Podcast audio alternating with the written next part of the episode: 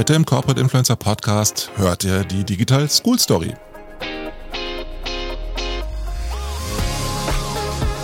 Der Corporate Influencer Podcast mit Klaus Eck, Alex Wunschel und Winfried Ebner.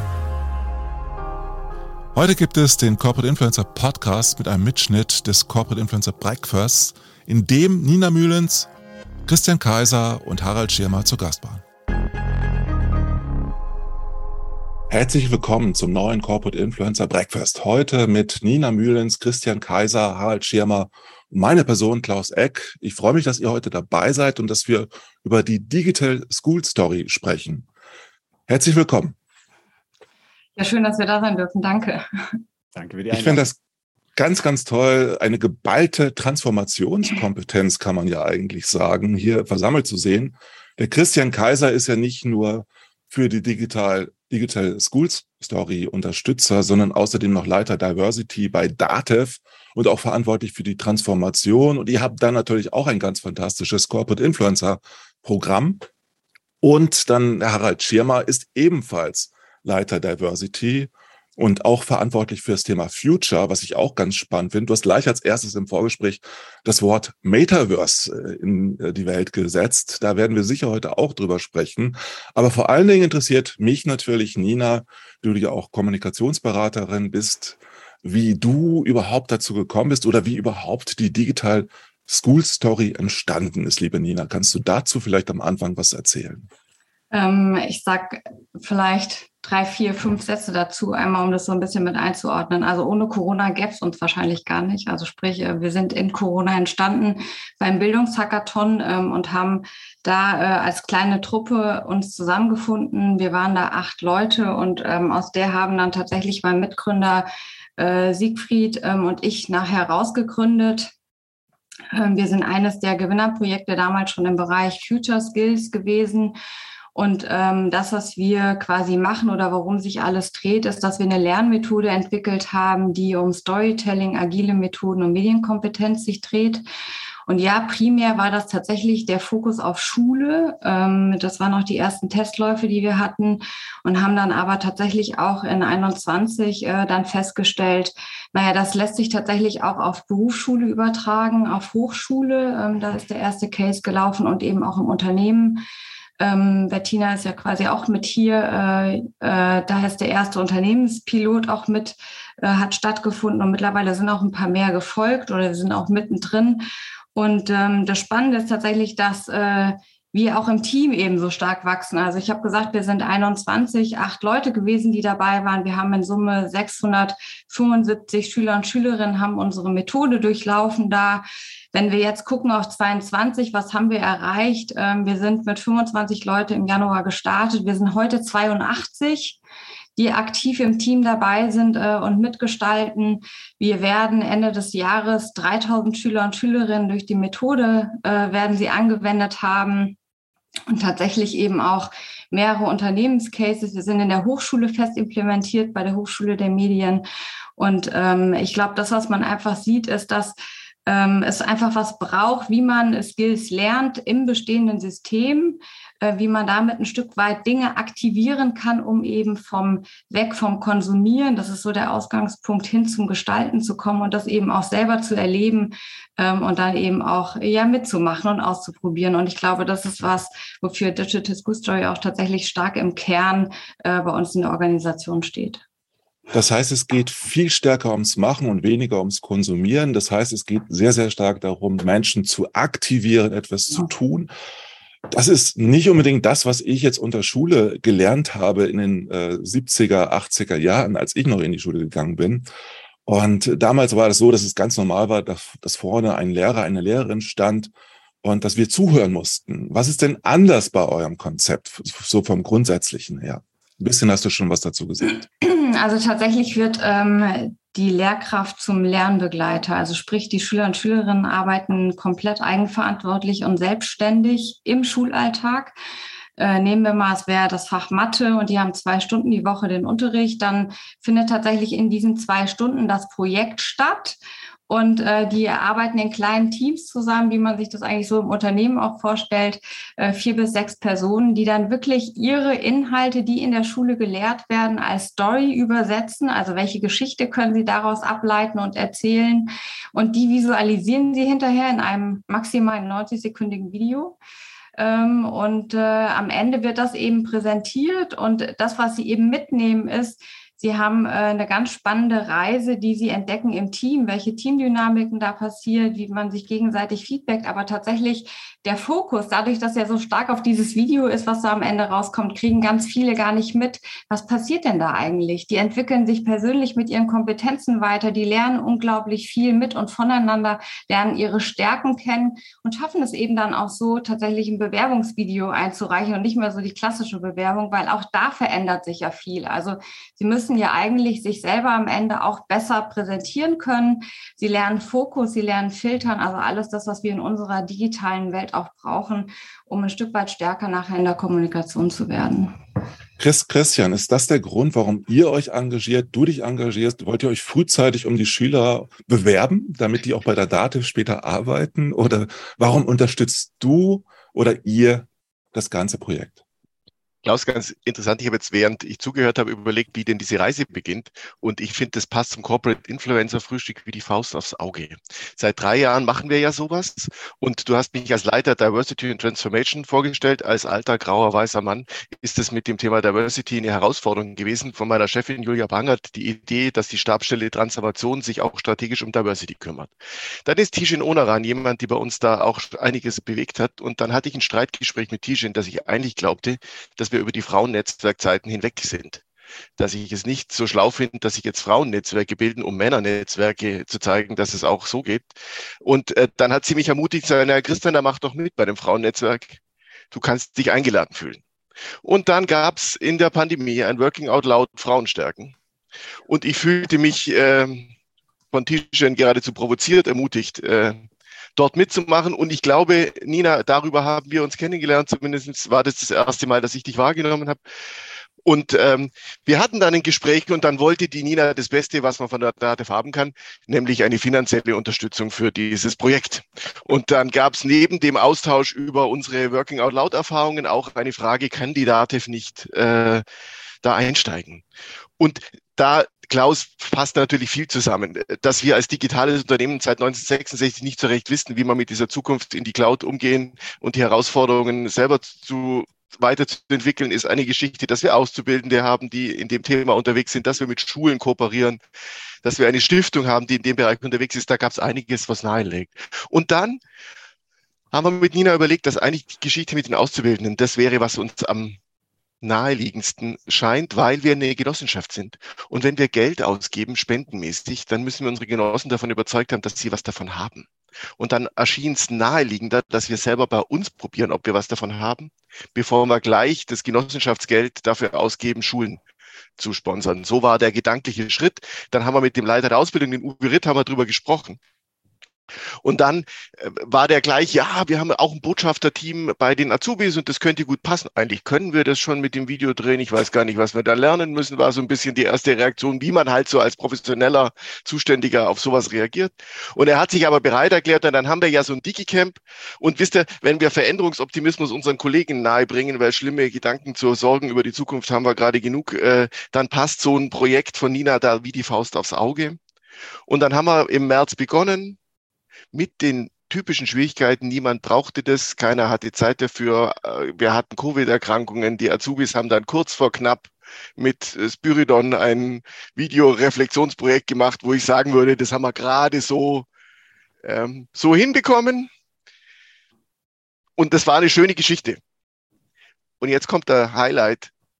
Dann war Juli, wir haben das angeguckt, dann war die Diskussion, soll man diese Videos veröffentlichen, sind die gut genug, gefallen die uns, machen wir sie nochmal neu. Im September komme ich aus dem Urlaub. Die Ausbilder sagen, Christian, ich muss dir was zeigen. Die Azubis haben ganz allein im August ein komplett neues Video gedreht.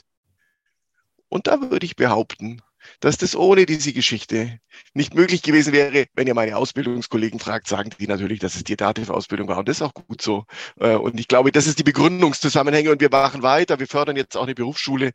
Ich glaube, das passt gut. Ähm, Und irgendwann hat dann die Nina gesagt, Christian, möchtest du nicht auch im Team mitarbeiten? Und dann sagt sie mir, da gibt es einen Harald Schirmer, der ist da schon. Und wo Harald Schirmer schon ist, da war es mir noch leichter, Ja zu sagen. Und deswegen bin ich auch Teammitglied jetzt seit ähm, über einem Jahr fast. Also mir ähm, gefällt der Begriff äh, Veränderungsoptimismus sehr, sehr gut. Den werde ich in meinen Wortschatz übernehmen. Da sehe ich ihn auch unten bei dir auf deinem Shirt. Äh, wunderbarer Begriff. Das finde ich ganz, ganz spannend. Und vielleicht sehen wir aufgrund dessen ja auch weniger Fremdschäm, Fremdschäm Azubi-Videos, die eben nicht von den Azubis initiiert werden, sondern von deren Vorgesetzten, die in der Vergangenheit, zumindest in den letzten fünf Jahren, doch häufiger aufgetaucht sind, weil man ihnen ein Wort in den Mund gelegt hat, das, was vielleicht nicht die eigene Sprache war. Harald, ich bin jetzt auch gespannt auf deine Veränderungsoptimismus-Geschichte. Sprich, wie bist du zum Unterstützer geworden bei der Digital School Story?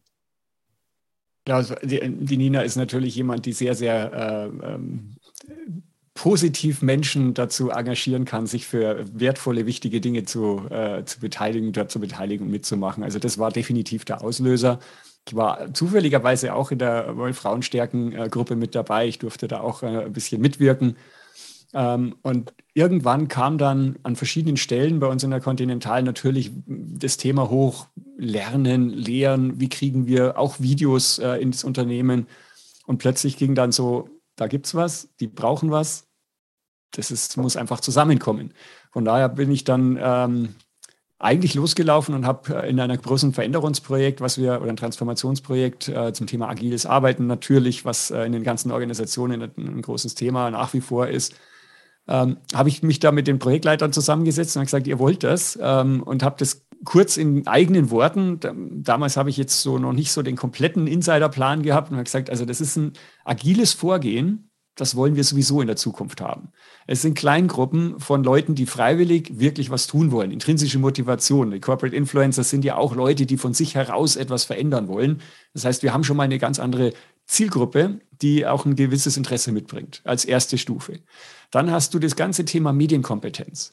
Also ja, also TikTok ist jetzt sicher noch etwas, was gerade in der Generation der Entscheider erstmal zumindest Stirnrunzeln hervorruft, wenn nicht sogar Ablehnung weil das sind einfach Kanäle, wo ich behaupten würde, die meisten waren da noch nie drin. Die kennen es aus den Medien, dass das was ganz Verrücktes ist, dass da irgendwelche Lunatics unterwegs sind und ganz verrückte, komische Dinge tun, die vielleicht sogar gefährlich sind. Also das ist so der, der, der Mut, der bei vielen Leuten älterer Generation, muss man sagen, das geht bei Instagram los, das ist bei YouTube, ist inzwischen, glaube ich, bei den meisten angekommen, dass es da auch sinnvolle Sachen gibt. Aber wenn ich, in, äh, wenn ich jetzt jemandem verkaufen müsste, geh doch mal in TikTok zum Lernen, da würden mir wahrscheinlich viele Fragezeichen in, in die Augen kommen. So, also haben wir gesagt, okay, es geht natürlich nicht darum, auf TikTok irgendwas zu veröffentlichen, sondern es geht darum, einen Stil, der sehr, sehr erfolgreich ist, der auch eine eigene Bildsprache hat, eine eigene Storysprache hat, Leuten beizubringen. Also wie kann ich denn in diesen 60, 90 Sekunden, was ja dieses TikTok-Format ist, plus dann auch noch hochkant, also etwas, was Leute neugierig macht, wieso ist das anders? Wie kann ich das nutzen, um Menschen in der Organisation, die wahrscheinlich inzwischen schon keine Videos mehr sehen können, die die normalen Lernprogramme nicht mehr sehen können, die überflutet werden von Informationen. Vielleicht ist das ein, ein Anker, eine Möglichkeit, ähm, hier nochmal anzudocken und die Leute eben neugierig zu machen, so einen Aha-Moment zu erzeugen, der die Leute dann wieder nachfragen lässt. Und das ist meine Erfahrung, wenn wir die Leute nicht neugierig machen, wenn wir sie nicht interessieren an dem Thema, dann kannst du ihnen danach äh, Inhalte anbieten, wie du willst. Das funktioniert nicht. Also dieses Gesamtpaket Digital Stool Score jetzt mal rein aus der, ich sage jetzt mal, pragmatischen Sicht. Es ist ein fertiges Ready-to-Use-Project sozusagen. Ich kann das Ding wie ein Template nehmen und sofort loslegen. Es ist agil drin, es ist Medienkompetenz drin, es ist Teambuilding drin. Also eigentlich ist es doch der Traum für jede HR-Abteilung. Von daher war das jetzt nicht so schwierig, äh, zumindest den ersten äh, Fuß in die Tür zu kriegen.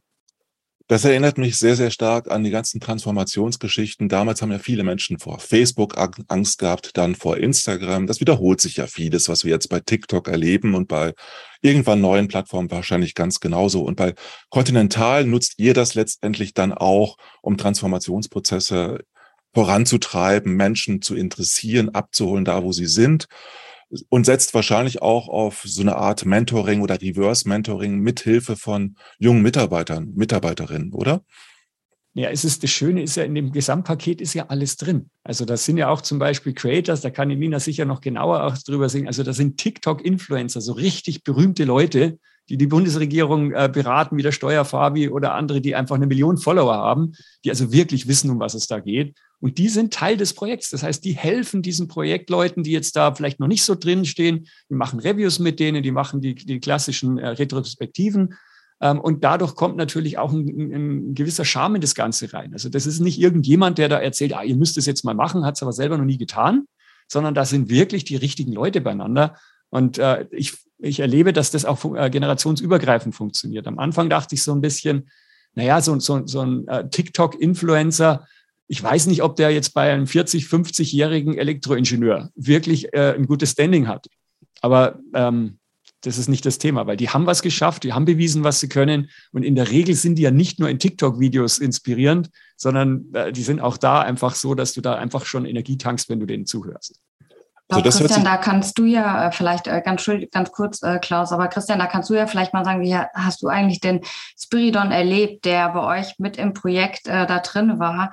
Ähm, ha, du erlebst es ja quasi auch noch, aber äh, Christian hat es ja schon äh, ganz live und in Farbe mitbekommen. Wie ist es denn so, wenn da so ein großer Creator kommt und was sagt?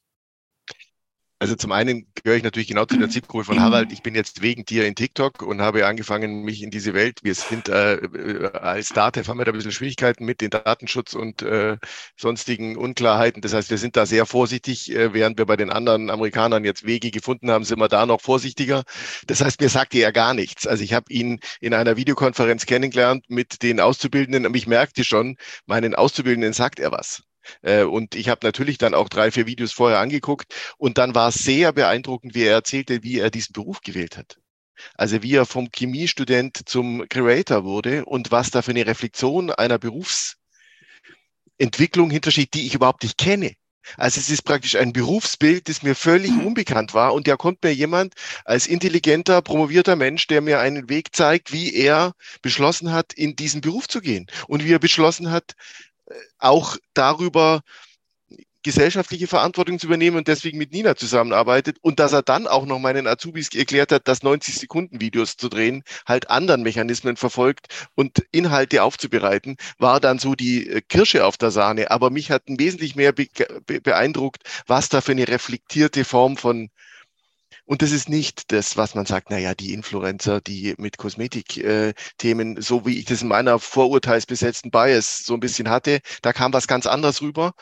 Und dass der bei meinen Azubis eine Energie ausgelöst hat, das vermute ich zumindestens. Äh, das kann ich jetzt aus der Beobachtung nur sagen, die haben dem zugehört. Ähm, und äh, ohne ihn hätte es vermutlich dieses Video im Juli nicht gegeben. Die hatten keine Zeit, die hatten keine Lust. Die haben das eher so machen müssen, weil wir jetzt im Juli auch zeigen müssen. Das war wirklich nicht eins der Sony Path Projekte. Deswegen ist es umso schöner, dass die hinterher beschlossen haben, sie machen aus dem Lernen etwas Neues. Weil Klaus, das heißt für mich, dass was immer er gemacht hat, offensichtlich zu einem Transformationspunkt gebracht hat, dass nicht nur Change, ich mache jetzt ein 90 Sekunden Video, sondern Transition dazu kommt, ich mache das auch weiter. Und das ist was, was ich glaube, was dann auch zu Veränderungsoptimismus führt. Und der Stolz der Ausbilder, Heißt, wir haben die nicht überfahren und das ist eins der Projekte, wo Nina großartig macht. LehrerInnen fühlen sich gut bei Digital School Story Projekten und nicht, dass der schlaue Kaiser wieder besser weiß, wie man Digitalisierung in Schulen bringt. Das brauchen die überhaupt nicht. Das ist ein Aspekt, wo ich in dem Projekt einen großen Erfolgspunkt sehe, dass die Schulen gut wegkommen. Die LehrerInnen sind die Stars des Projekts, nicht das Digital School Story Projekt. Und so ging es auch meinen Ausbildern. Äh, ansonsten lerne ich jetzt ganz viele tolle Menschen kennen, äh, die ich sonst vermutlich nicht kennengelernt habe. Äh, Max Glockhoff hat mir gestern erzählt, was wir für eine TikTok-Strategie für äh, Digital School Story selber bräuchten. Und dann hat der, habe ich ein bisschen geguckt, was er so macht und bin echt so ein bisschen blass. Äh, Freue mich von ihm lernen zu können, wie das geht. Ich glaube, da ist viel drin. Letztendlich, Letztendlich arbeitet ihr, Nina, ja mit Vorbildern, mit Vorbildern, die entweder Stars sind oder die einfach gut im Video-Storytelling sind. Und gerade ältere Mitarbeiter, Mitarbeiterinnen haben ja oft wenig Erfahrung, was Video-Storytelling angeht. Und mhm. das findet ihr auf TikTok oder auch auf anderen Plattformen immer mehr Stadt wird auch immer wichtiger. Und ich finde es eigentlich auch ganz spannend, dass gerade Vorstände, also die Älteren, die auch in Führungspositionen sind, oft heute sehr stark auf Video setzen müssen. Lernen die nicht eine ganze Menge dann auch von den TikTokern oder von den kleinen Millionen äh, Creatoren, also die über Millionen Follower haben äh, und Creator sind? Ähm, also man kann ja tatsächlich eine ganze Menge lernen, aber das äh, Wichtigste ist, glaube ich, an dieser ganzen Geschichte, dass man sehr, sehr viel selber macht und wir sind ja prinzipiell gar nicht in den Organisationen oder auch in der Schule ähm, aktiv, sondern wir borden ja quasi einmal an. Dann gibt es jemand, der das Projekt tatsächlich führt, dann äh, in dem jeweiligen Unternehmen oder auch in der Schule dann die Lehrkraft. Ähm, und wir sind quasi im, äh, wie im Backoffice, quasi, wenn irgendwas nicht richtig klappt, dass man uns einfach ansprechen kann und dann helfen wir weiter, aber so, dass man uns nicht mitbekommt, dass wir eigentlich auch da sind. Ähm, denn letztlich glaube ich, dass es viel wichtiger ist, dass sowas in Organisationen selbstständig stattfindet. Also dass äh, Menschen eigenverantwortlich diese Dinge nach vorne treiben, dass sie diese, das Thema Selbstwirksamkeit erleben. Was können sie selber eigentlich erreichen und bewirken mit dem, was sie machen? Und das ist das, was nachher die Dinge freisetzt. Ne? Das setzt intrinsische Motivation frei, das setzt Begeisterung frei, das setzt tatsächlich auch Arbeiten über Hierarchien hinaus frei. Und das bewegt letztlich die Dinge. Und auch nochmal mit dem Creator das Feedback. Es gibt, findet einmal statt. Also das ist jetzt nicht eine Begleitung, die permanent in diesem ganzen Projekt stattfindet, sondern ganz bewusst und gezielt einmal. Und es gibt quasi einmal noch eine Hilfestellung, wo mal so ein Video gezeigt wird, wie geht da eigentlich so ein Creator ran, um so einen Impuls zu kriegen. Aber auch da einmal wird das Video gezeigt weil es auch da wichtig ist, es geht nicht um Copy und Paste und es geht auch nicht um Perfektion, sondern es geht um wirklich authentisch probieren, gemeinsam als Gruppe das zu erleben und dann auch gemeinsam zu wachsen und diese Dinge auch kennenzulernen, wie kann man die optimieren. Und über dieses Optimieren komme ich dann dahin, dass danach einer kommt und am Ende das einmal feedbackt und ich danach die Möglichkeit habe, genau dieses Feedback nochmal zu verarbeiten, tatsächlich Dinge dynamischer zu machen, da umzugehen, aber auch mal Fragen zu stellen und das auf Augenhöhe, weder von oben hin nach unten, dass man sagt, äh, was ein blödes Video, sondern wirklich Hilfestellungen zu geben, wo kann man dieses Video explizit nochmal optimieren und stärken.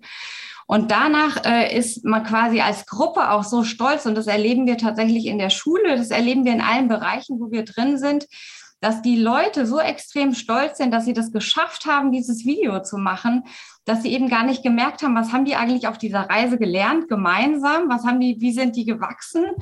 Ähm, und, und das ist eigentlich das Schöne, weil dieses selber erleben führt dazu, dass ich auch weitermachen will. Das heißt, es geht, dass ich Frontalbeschallung habe. Ne? Es geht nicht um auswendig lernen, es geht um machen, es geht um ausprobieren, es geht um experimentieren, es geht darum, Spaß daran zu haben an der mhm. Art der Kommunikation, die eine echte ist letztendlich. Genau. Und Harald, ich kann mir vorstellen, dass viele Menschen dieses Machen erstmal schwierig finden, äh, wenn sie etwas älter sind, wenn sie halt äh, feste Organisationsstrukturen sich wünschen auch und haben. Und plötzlich sollen sie dann äh, Spaß bei der Arbeit haben. Okay, das äh, geht vielleicht noch. Aber sie sollen dann wirklich äh, sich zum Horst machen auf Videos. Gerade das denkt man ja bei TikTok oft. Da muss man ja auch sehen, dass das, was wir heute auf TikTok sehen, was ganz anderes ist, wie das, was wir wahrscheinlich in fünf bis zehn Jahren sehen. Weil das wird sich auch professionalisieren. Da werden auch professionelle Unternehmensinhalte zunehmend stattfinden, finden ja heute schon viele statt. Und da geht es eben nicht nur um Azubi-Kommunikation, es geht darum, eigentlich eine neue Form von Videokommunikation zu lernen. Und für die Transformationsprozesse ist sowas sicherlich bei euren beiden Organisationen, Harald erst vielleicht und dann vielleicht auch Christian, doch sehr wichtig, oder? Absolut, Klaus. Du hast, du hast es eigentlich schon perfekt beschrieben. Wir machen ja seit zehn Jahren auch interne, äh, könnte man sagen, Influencer-Netzwerke. Wir haben ein Guide-Netzwerk aufgebaut mit über 2000 Leuten. Wir haben Knowledge Broker, 200 Leute, die mit Wissen handeln sozusagen. Wir haben inzwischen in der Ausbildung Netzwerke. Also der Netzwerkgedanke innerhalb der Organisation ist omnipräsent bei uns und der, wer einmal schon mit Netzwerken irgendwie versucht hat zu arbeiten oder Communities wird da auch gerne genannt, was ein bisschen ein engerer Rahmen ist mit mehr Klarheit, der weiß, dass ich hier eigentlich sehr, sehr wenig befehlen kann. Der weiß, dass ich die klassische Top-Down-Management, Command and Control, also wenn sie irgendwo nicht mehr funktioniert, dann definitiv in Netzwerken und Communities. Das heißt, hier brauche ich diesen Leadership-Gedanken, hier muss ich mit Vertrauen arbeiten, hier muss ich mit dem, ähm, äh, Nina, du hast auch gerade gesagt, diese Selbstwirksamkeitserfahrung, mit der muss ich arbeiten. Ich muss mit positiven Botschaften arbeiten. Und jetzt kommt noch was, was, was für mich diese zwei Punkte im DSS eben in diesem Gesamtpaket drin sind. Passt genau zu deiner Frage. Es werden Werte erlebbar. Also das wir, wir arbeiten miteinander. Da ist kein Wettkampf, äh, also wenn dann ist ein Wettkampf gegen die Zeit, aber es ist kein Wettkampf gegeneinander. Da helfen sich Leute untereinander. Bei uns laufen da im Moment gerade äh, also mehrere solche Projekte, nicht in der Schule, sondern in der Organisation äh, mit lauter Erwachsenen und die haben natürlich, wie die das erste Mal den Plan gesehen haben, der klassischerweise in der Schule acht Wochen dauert, äh, oh mein Gott, das kriegen wir niemals hin. Also da finden wir schon mal gar nicht die Wochentermine. Also die sind erstmal quasi in Ohnmacht gefallen.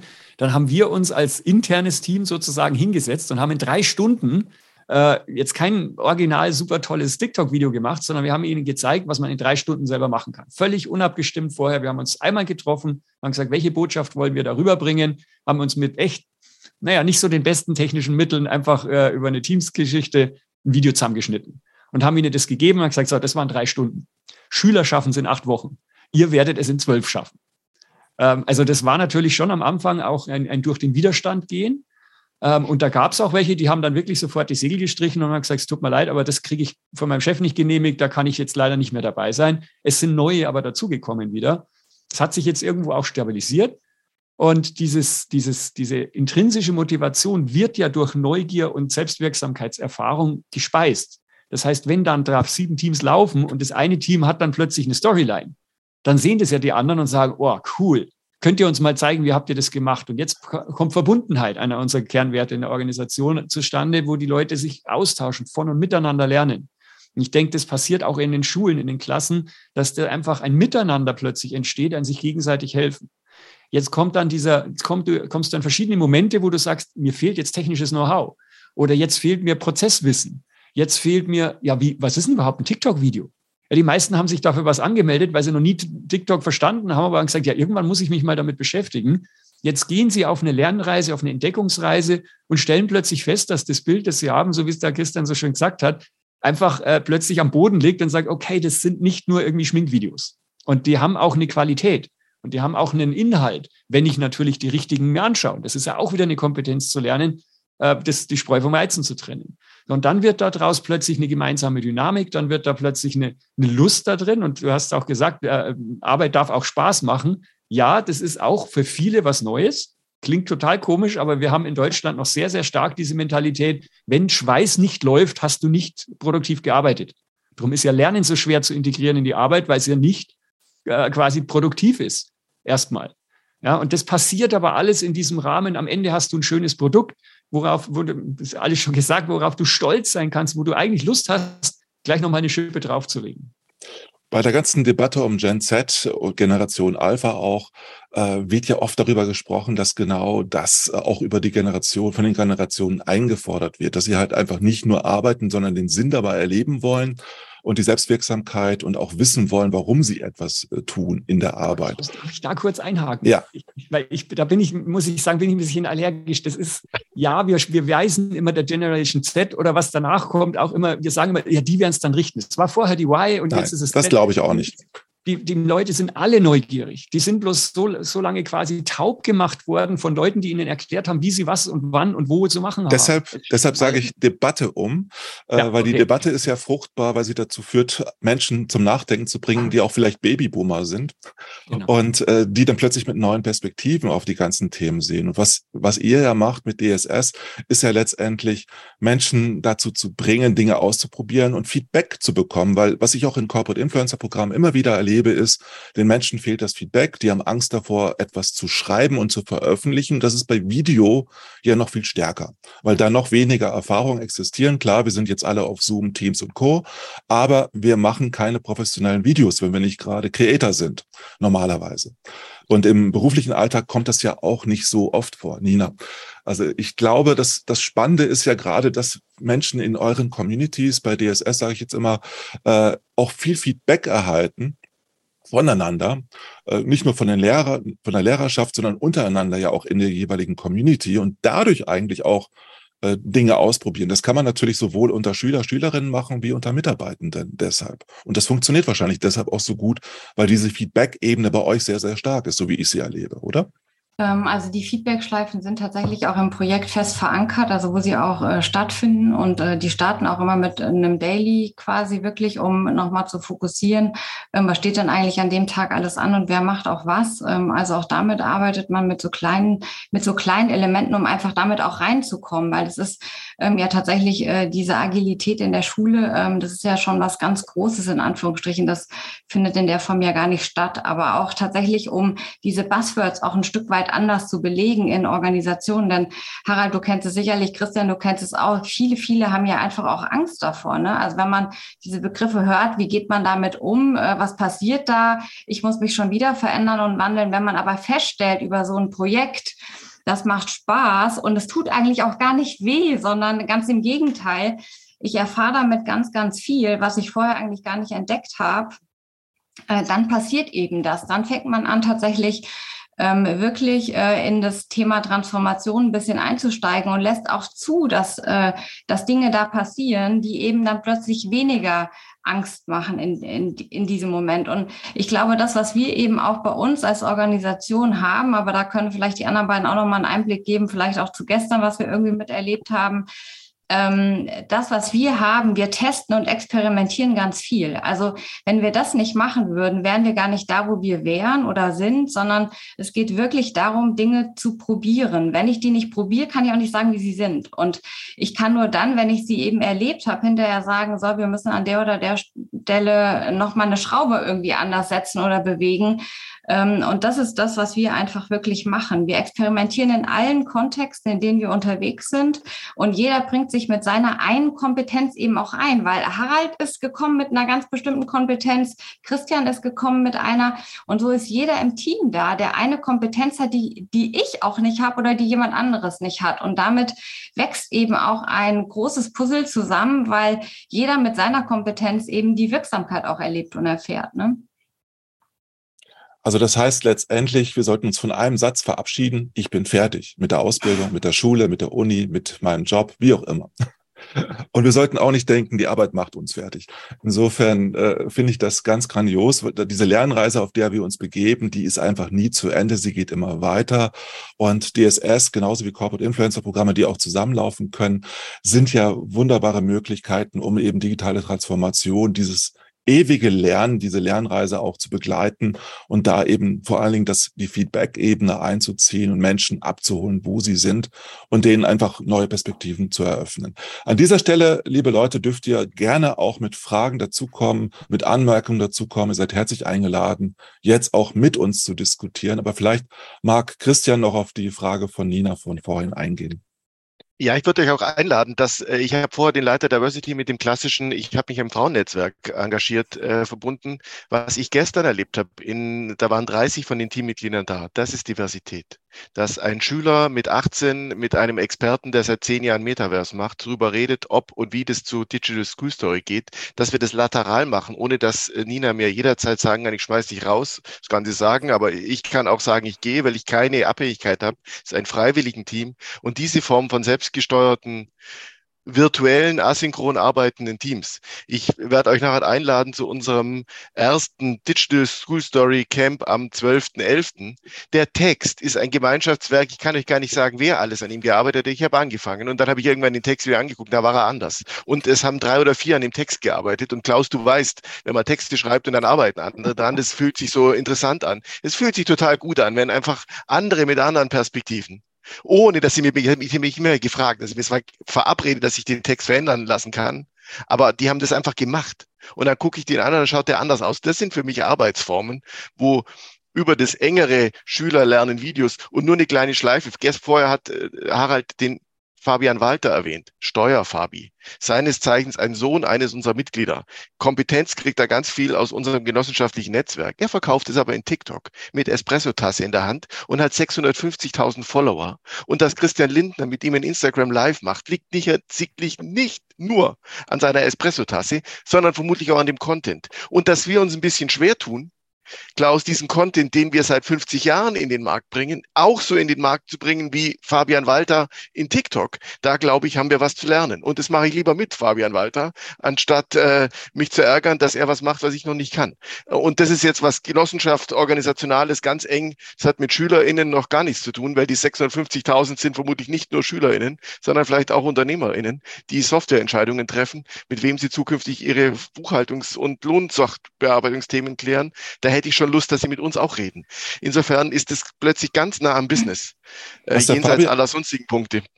Was der Fabian macht, ist ja Infotainment. Also er bringt ja unterhaltsam wertvolle Inhalte eigentlich rüber, was ja auf TikTok immer mehr Menschen machen, was ja auch eine interessante und spannende Entwicklung ist. Und das ist ja etwas, wo, äh, weshalb jetzt auch Versicherungen immer mehr anfangen, auf TikTok ja. zu gehen, Dinge auszuprobieren, weil man da wunderbare Erklärvideos machen kann. Das geht auch ein bisschen in, in diese Erklärvideo-Richtung, aber es ist ja auch, sind ja auch echte Ansprachen, die da stattfinden, die ich sehr spannend finde. Und das ist ja etwas, was ja eigentlich, es wieder wurde auch mal Digital Literacy genannt, äh, das Lernen halt in neuen Kontexten und auch mit neuen Methoden nach draußen zu gehen. Das ist ja das, was ihr bei DSS letztendlich auch macht, was ihr auch bei euch da in, da, bei Dativ jetzt in der Corporate Influencer Welt auch macht. Das heißt, Menschen lernen miteinander, untereinander sich fortzubilden, statt dass es ein festes Fortbildungsprogramm gibt, wie es früher war, gibt es heute einfach Projekte, wo man halt seine Fertigkeiten vervielfältigt oder weiterentwickelt, oder? Ja, und vor allen Dingen in einem geschlossenen Raum. Also das finde ich eben das Spannende, weil nichts muss veröffentlicht werden. Es kann veröffentlicht werden, aber es geht letztlich wirklich darum, einen Raum zu haben, in dem man vertrauensvoll zusammenarbeiten kann, in dem nicht gelacht wird, in dem man äh, auch mal sagen kann, scheiße, ich habe das noch nie gemacht, ich weiß überhaupt nicht, wie ich da rangehen soll, wo man auch sein Gesicht nicht verliert, sondern wo man tatsächlich eben als enges Team zusammenarbeitet und äh, sich auf eine Reise gibt, Dinge auszuprobieren gemeinsam. Und das ist in der Schule so und das ist eben auch in Organisationen. Und das macht es, glaube ich, tatsächlich so spannend. Und das ist auch im Corporate Influencer Breakfast übrigens so. Ihr dürft also gerne mit uns diskutieren. Das ist sehr schwer bei uns durchzudringen, das kann ich verstehen. Wir sind zu viert, das ist nicht ganz einfach, aber falls ihr mögt, gerne auch, seid auch dabei. Macht mit, wie das auch heißt, bei DSS. Insofern. Total gerne. Mit Handheben oder einfach. Einfach entmuten und reinreden, oder? Genau. Aber das ist wie in der Schule, wenn man die Menschen darum bittet, äh, mach doch jetzt mal was, dann funktioniert das nicht so. Genau, also ich kann, äh, ich kann euch sagen, ein äh, Punkt nur, also bei uns im Teammeeting beispielsweise, es ist echt eine unglaubliche Schlagkraft, die es äh, da gibt, weil am Anfang sind auch alle still, aber danach äh, reden alle so munter durcheinander und äh, am Ende war es gestern auch ähm, und wir haben unser Teammeeting beispielsweise immer abends um 21 Uhr starten wir erst bis 22 Uhr. Äh, es ging gestern ein bisschen länger, war bis halb elf und wir hatten irgendwie eine Dynamik da drin dass wir am Ende alle so energiegeladen waren, dass keiner eigentlich nach Hause wollte. Und das ist äh, wirklich eine Geschichte, wo man sagt, ähm, warum machen die das eigentlich in ihrer Freizeit? Weil man eben tatsächlich genau das miterlebt und erfährt und äh, Dinge lernt, die viel Spaß machen und Dinge auch eben dann auch gleichzeitig ausprobieren kann. Das ist, glaube ich, relativ schwierig. Also Menschen abzuholen, die vielleicht im Alltag äh, sich nicht nur um ihre Familie kümmern wollen, sondern vielleicht ein Buch lesen wollen, einfach mal Ruhe haben wollen. Und äh, gerade wenn ich mir vorstelle, Mensch, also es gibt bei den Corporate Influencer Programmen, erlebe ich das ja auch, gerade mal ein bis neun oder zehn Prozent, die wirklich bereit sind, sowas zu machen, mitzumachen. Und äh, ist das bei euch leichter, die Menschen zu motivieren, mitzumachen, weil sie gleich in einer Gruppensituation oft schon sind? Oder wie muss ich mir das vorstellen? Vielleicht kann ich da kurz ein, einen Punkt einwerfen. Ich glaube, dass du hast vorher den Begriff abholen gesagt. Und abholen ist ja was, was ganz oft im Corporate vor äh, allem. Ist hierarchisch gedacht, stimmt. Genau, ist ein bisschen hierarchisch und es ist aber auch gedacht als der eine weiß was und der andere nicht. Oder wir haben da was und das sollten die anderen wissen. Und das, was für mich bei Digital School Story sehr, sehr toll rüberkommt, und das glaube ich, hält auch in den Events, die, also Events, in den Meetings, die wir haben, die Leute so bei der Stange, ist, dass eine Kultur erlebbar wird.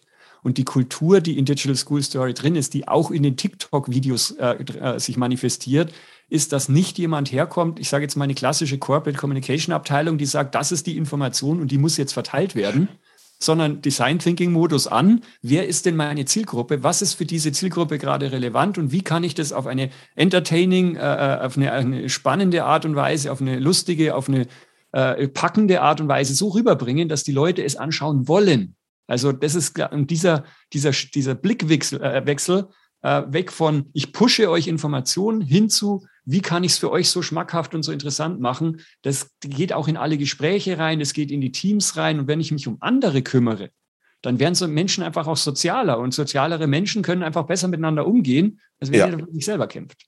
Das fängt ja ganz einfach an. Wenn ich mir die ganzen Social Intranets, die ja eigentlich lange Zeit nur Intranets waren, in denen Push-Informationen verteilt wurden, anschaue, dann wechselt das aber in den letzten Jahren doch ein bisschen durch Corona sicherlich auch äh, in Richtung Interaktion. Wobei immer noch das wichtigste interne Kommunikationsinstrument LinkedIn ist, was ich auch immer noch höre, weil dort mehr Interaktion stattfindet als in vielen Social Intranets nach wie vor. Und aber das hört sich für mich DS es hört sich für mich auch ein bisschen genauso wie Corporate Influencer Programme, die ja ineinander gehen können, so an, wie dass die Menschen eigentlich zu mehr Interaktion gebracht werden. Ich glaube, Christian, bei der Dativ ist es auch so, dass die Menschen mehr machen heute als früher schon, wobei ihr schon immer sehr weit äh, vorne wart, was die digitale Entwicklung angeht, aus meiner Perspektive. Aber ist es so, dass jetzt durch DSS und Corporate Influencer Programm die Menschen viel interaktiver auch im Social Intranet, in der internen Kommunikation und dadurch auch bei den internen Projekten und externen Projekten geworden sind? Also zu DSS und die Bedeutung für DATEV bin ich vorsichtig. Das hat bei mir viel ausgelöst und bei den Azubis, aber die Organisation ja, selber klar. mit 8400 noch nicht. Ich die, so die davon betroffen Eindruck, ist. Genau. Genau. Ich habe so ein bisschen den Eindruck, dass meine Kolleginnen noch nicht so richtig verstehen, dass ähm, das mit dem 1 zu N kommunizieren über Social Media so grundsätzlich anders ist wie das wie die Einführung des Telefons. Und äh, dass wir jetzt 300 BotschafterInnen haben, die sich so schon benennen, ist ein gutes Zeichen, Klaus, würde ich auch sagen, das machen wir gut. Aber dass die 8100 noch nicht verstanden haben, dass es auch sind, ist noch etwas, was mich mit gewisser Sorge begleitet. Am Montag am Mental Health Day hatten wir die Diskussion in der Botschafter-Community mit unserer Betriebsärztin, die sich ganz viel Sorgen um uns macht, weil wir mit unserer Umgang mit diesen Medien ja dabei uns unsere Achtsamkeit verlieren und nicht gesund werden. Und auch Kollegen fühlen sich unter Druck gesetzt. Muss ich jetzt am Samstag und Sonntag und darf ich und was kann ich? Und das erinnert mich so ein bisschen, ich glaube, vor 100 Jahren hat man bei der Einführung vom Telefon auch gedacht, äh, das, da, da, wir werden damit nicht umgehen können. Und ich unterschätze gar nicht, was es für Risiken gibt. Aber die Stunde gestern, ich bin 21 Uhr mit relativ wenig Energie nach einem vollen Tag in diese Sitzung gegangen und bin um 22.15 Uhr, wenn mein Zug in Bamberg ankam, ausgestiegen. Da war mehr Energie wie am Anfang. Das heißt, zu glauben, dass das nur Energie kostet, kommt zu kurz. Dass ich aber lernen muss, als Christian damit umzugehen und ich es nur beim Machen lerne und nicht beim Zugucken und Angst haben. Da äh, ist etwas, wo ich sage, da muss jeder seinen Weg finden und damit Freiwilligkeit und Einladungsbasierung. Deswegen haben wir euch zu Veranstaltungen eingeladen. Wir laden auch unsere Kolleginnen zu Veranstaltungen ein, um einfach zu gucken. Wie vielleicht, geht vielleicht es rauszuprobieren? Genau. genau. Vielleicht geht es ja darum, diese Freiräume auch zuzulassen in Unternehmen und da eben die, bei der Gestaltung zu helfen. Wir haben jetzt äh, erste Rückmeldung, sprich äh, zwei Personen, die sich gemeldet haben. Bitteschön. Das war das perfekte Schlusswort. Vielen Dank, liebe Nina. Vielen Dank, Harald. Vielen Dank, Christian. Es hat sehr viel Spaß mit euch über lebenslanges Lernen zu sprechen. Und ich glaube, es werden sich ganz viele jetzt nicht nur von Harald das T-Shirt anschauen, sondern das DSS insgesamt. Und ihr habt ja auch eine Möglichkeit, bei dem DSS Camp 22 unter diesem Hashtag zu finden, am 12.11. auch teilzunehmen. Und da freuen sich sicherlich nicht nur die vier, die heute dabei waren, sondern noch sehr viel mehr Menschen, wenn ihr mitmacht. Insofern vielen Dank an allen, die heute dabei waren. Es hat viel Spaß gemacht. Dankeschön. Vielen Dank. Vielen Dank. Vielen Dank für die Einladung. Gute Zeit euch. Das war der Corporate Influencer Podcast mit Klaus, Winfried und Alex. Die Shownotes und alle weiteren Episoden findet ihr unter corporateinfluencerpodcast.de. Eine Produktion der Klangstelle. Feinste Hörstücke seit 2005. Tschüss.